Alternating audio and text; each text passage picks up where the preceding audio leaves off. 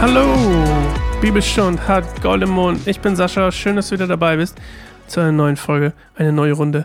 Spaß mit der Bibel, Freude mit der Bibel. Ähm, und ich hatte euch, oder ich hatte dir versprochen, dass ich dir mal kurz erzähle, weil das hier nicht so drin vorkommt, wie Darius, den wir gleich kennenlernen werden, ähm, der unter anderem, bei dem man nicht ganz sicher ist, wer er ist, weil es eigentlich Darius nicht gibt, ähm, so richtig. Deswegen hat er wahrscheinlich diesen Namen Darius nur bekommen und es ist eigentlich jemand anders gemeint.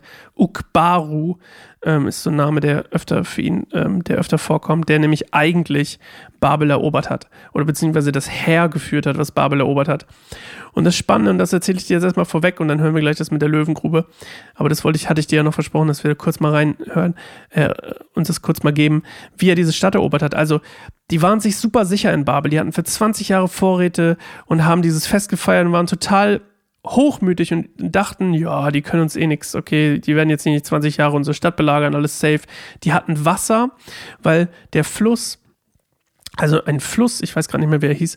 Dieser Fluss fließt, Fluss, floss, floss, jetzt habe ich's. floss durch die Stadt. Und die hatten Trinkwasser, alles, die waren komplett safe. Dachten sie zumindest.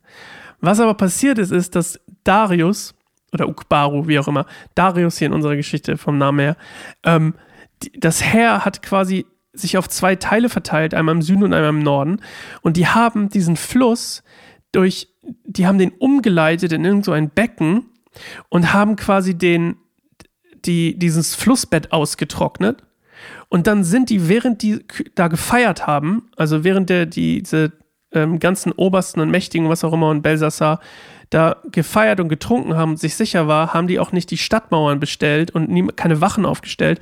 Und dementsprechend sind die durch das durch das getrocknete Flussbett in die Stadt gelangt und haben die Stadt erobert.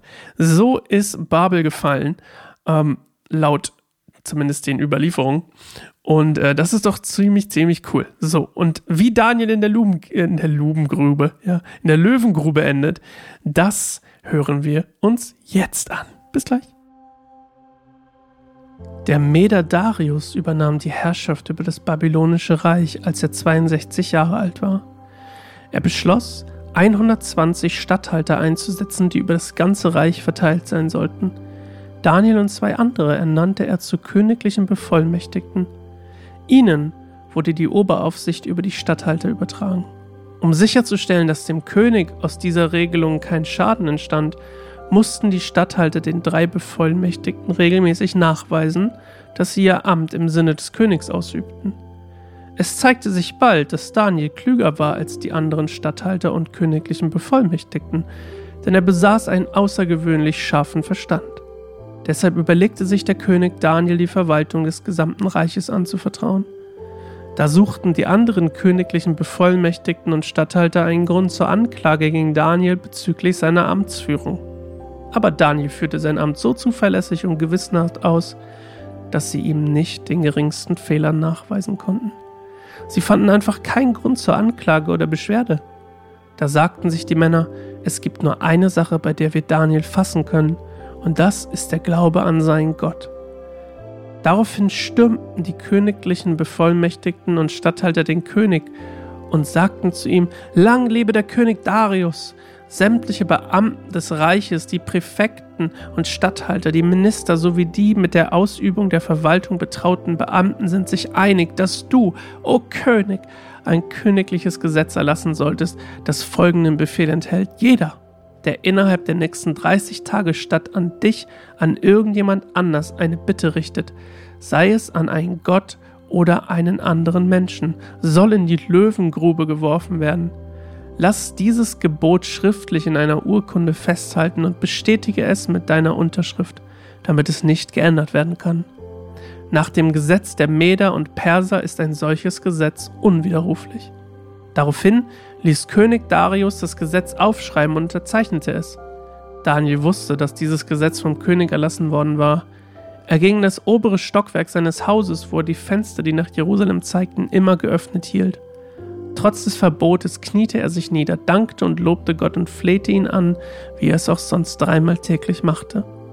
Da stürmten jene Männer herein und fanden Daniel, wie er seine Bitte vor Gott brachte und ihn um Erbarmen anflehte. Schnell liefen sie zum König und erinnerten ihn an sein königliches Gesetz. O König, hast du nicht ein Gesetz unterzeichnet, dass jeder, der innerhalb der nächsten 30 Tage statt an dich, an irgendjemand anderen eine Bitte richtet, sei es an einen Gott oder einen anderen Menschen, in die Löwengrube geworfen werden soll? Ja, antwortete der König. Dieser Beschluss steht fest. Es handelt sich um ein Gesetz der Meder und Perser und man kann es nicht widerrufen. Da berichteten sie ihm, Daniel, einer der Gefangenen aus Judäa, missachtet sowohl dich, den König, als auch das Gesetz, das du unterschrieben hast. Dreimal am Tag betet er zu seinem Gott. Als der König das hörte, fuhr es ihm durch Mark und Bein. Den ganzen Tag versuchte er einen Weg zu finden, wie er Daniel retten könne, aber als die Sonne unterging, hatte er noch keinen Ausweg gefunden. Da bestürmten die Männer erneut den König und machten ihn darauf aufmerksam, dass es nach dem Gesetz der Meder und Perser unmöglich sei, irgendein Verbot oder Gesetz, das der König unterschrieben hatte, zu ändern. Daraufhin befahl der König, Daniel hereinzubringen und ihn in die Löwengrube zu werfen. Der König sagte zu ihm, Dein Gott, den du so treu verehrst, möge dich retten. Dann wurde ein Stein gebracht und auf die Öffnung der Grube gelegt. Der König nahm die Siegel versiegelte eigenhändig den Stein mit seinem königlichen Siegel und dem Siegel der mächtigen Männer seines Reiches, damit niemand in Daniels Schicksal eingreifen könne. Dann kehrte er in seinen Palast zurück, wo er die Nacht mit Fasten verbrachte. Er ließ auch keine seiner Frauen zu sich kommen und konnte die ganze Nacht keinen Schlaf finden. Im Morgengrauen des nächsten Tages stand der König auf und lief so schnell er konnte zur Löwengrube. Ängstlich rief er schon von weitem: Daniel, du Knecht des lebendigen Gottes, hat dich dein Gott, den du so treu verehrst, vor den Löwen gerettet? Daniel antwortete ihm: Lang lebe der König! Mein Gott sandte seinen Engel. Der hat den Löwen das Maul verschlossen, so dass sie mir nichts antun konnten. Denn ich bin unschuldig vor meinem Gott und habe auch gegen dich nichts Unrechtes getan. Der König war überglücklich und befahl, Daniel aus der Löwengrube zu befreien. Nachdem man ihn rausgeholt hatte, fand man nicht den kleinsten Kratzer an ihm, denn er hatte auf seinen Gott vertraut. Daraufhin befahl der König, die Männer, die Daniel verleumdet hatten, herbringen zu lassen und ließ sie zusammen mit ihren Frauen und Kindern in die Löwengrube werfen. Die Löwen stürzten sich auf sie und zermalmten ihre Knochen, noch bevor sie den Boden der Grube berührten. Danach verfasste König Darius eine Botschaft an die Menschen aller Völker, Nationen und Sprachen der ganzen Welt und teilte ihnen mit, Friede und Wohlergehen euch allen. Ich befehle allen Bürgern meines Reiches, dass sie vor dem Gott Daniels zittern und sich vor ihm fürchten sollen, denn er ist der lebendige Gott und er bleibt für alle Zeiten bestehen. Sein Reich kann niemals zerstört werden und seine Herrschaft endet nie. Er befreit und rettet sein Volk. Er vollbringt Zeichen und Wunder, sowohl im Himmel als auch auf der Erde. Dieser Gott hat Daniel aus den Klauen der Löwen gerettet und Daniel wurde hochgeachtet unter der Herrschaft des Darius und unter der Herrschaft des Kyros von Persien. Also, Kyros ist ja der eigentliche Big Boss sozusagen. Aber wer das Herr angeführt hat, Darius, Ukbaro, whatever. Also, diese ganzen Statthalter und Fürsten, die quasi Darius eingesetzt hat als ja, Vertreter, ähm, die waren eifersüchtig auf, auf Daniel und lehnten ihn ab, weil er Jude war. Juden waren, waren also die, die Weggeführten, wie, wie sie ja genannt werden, die aus Juda, äh, Jude, ja, doch die aus Juda und, äh, heißt er nicht Juda oder Judäa? Egal. Die aus Israel, es war ja geteilt, ähm, waren nicht besonders beliebt, vor allem Daniel nicht, weil er in diese Stellung, in diese politische Machtstellung quasi gebracht wurde durch Darius. Und Daniel gab ihnen leider gar keinen Grund irgendwie zur Anklage, weil er so rein Herzens war. Und deswegen haben sie eben sein, sein religiöses Verhalten, seine, seine, seine, seine, sein, sein äh, wie sagt man, seine Treue zu Gott ausgenutzt. Daniel war zu der Zeit übrigens über 80 und ähm, wahrscheinlich ist dieses Amt, was auf ihm lastete, ne, dieses, dieses über das Reich zu herrschen und zu, zu verwalten, auch sehr schwer bei ihm. Und ähm, weil wir hier auch nicht mehr in der Zeit sind, wo Menschen 200 Jahre alt werden, wie vielleicht noch ein bisschen weiter vorne im Alten Testament, zumindest von den Überlieferungen, sondern hier ist wirklich so 80 ist schon so ein, ist ein gediegenes Alter, so ist auf jeden Fall schon, da ist man schon alt. Und ähm, Darius übrigens ist ungefähr 60 von den Überlieferungen her zu der Zeit oder Ukbaro oder wie auch immer ihr nennen wollt. Und ähm, deswegen sucht er immer Gottes Hilfe. Ne? Und hier steht auch nicht irgendwie, man darf nicht beten oder ihn anbeten oder was auch immer, sondern man darf keine Bitten vortragen. Und diese Bitten trägt Daniel aber Gott vor, weil wahrscheinlich diese Last von dem Amt so auf ihm lastet und weil er sowieso Gott immer um Hilfe bittet. Und er musste die Hilfe ja auch nicht von irgendwem anders erwarten da, ähm, quasi, und, und von Darius bestimmt auch nicht und von anderen Statthaltern oder äh, Fürsten sicherlich auch nicht. So, und deswegen haben die das ausgenutzt und haben ihn quasi in eine Falle gelockt. Und das Spannende ist ja hier, dass das Gesetz der Meder quasi, wenn ein König ein Gesetz erlässt, dass das gilt. Und der König selbst kann nicht mal das Gesetz wieder über, über den Haufen werfen.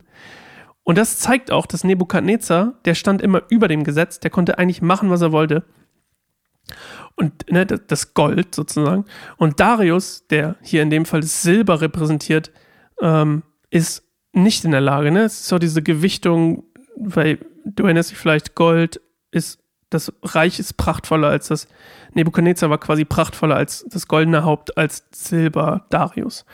Und ähm, Darius hat aber großen Respekt vor Daniel ne, und will nicht, dass er stirbt. Und ähm, es ist halt nicht ganz genau bekannt. Also Daniel sagt ja, hey, ich hoffe, dein Gott rettet dich.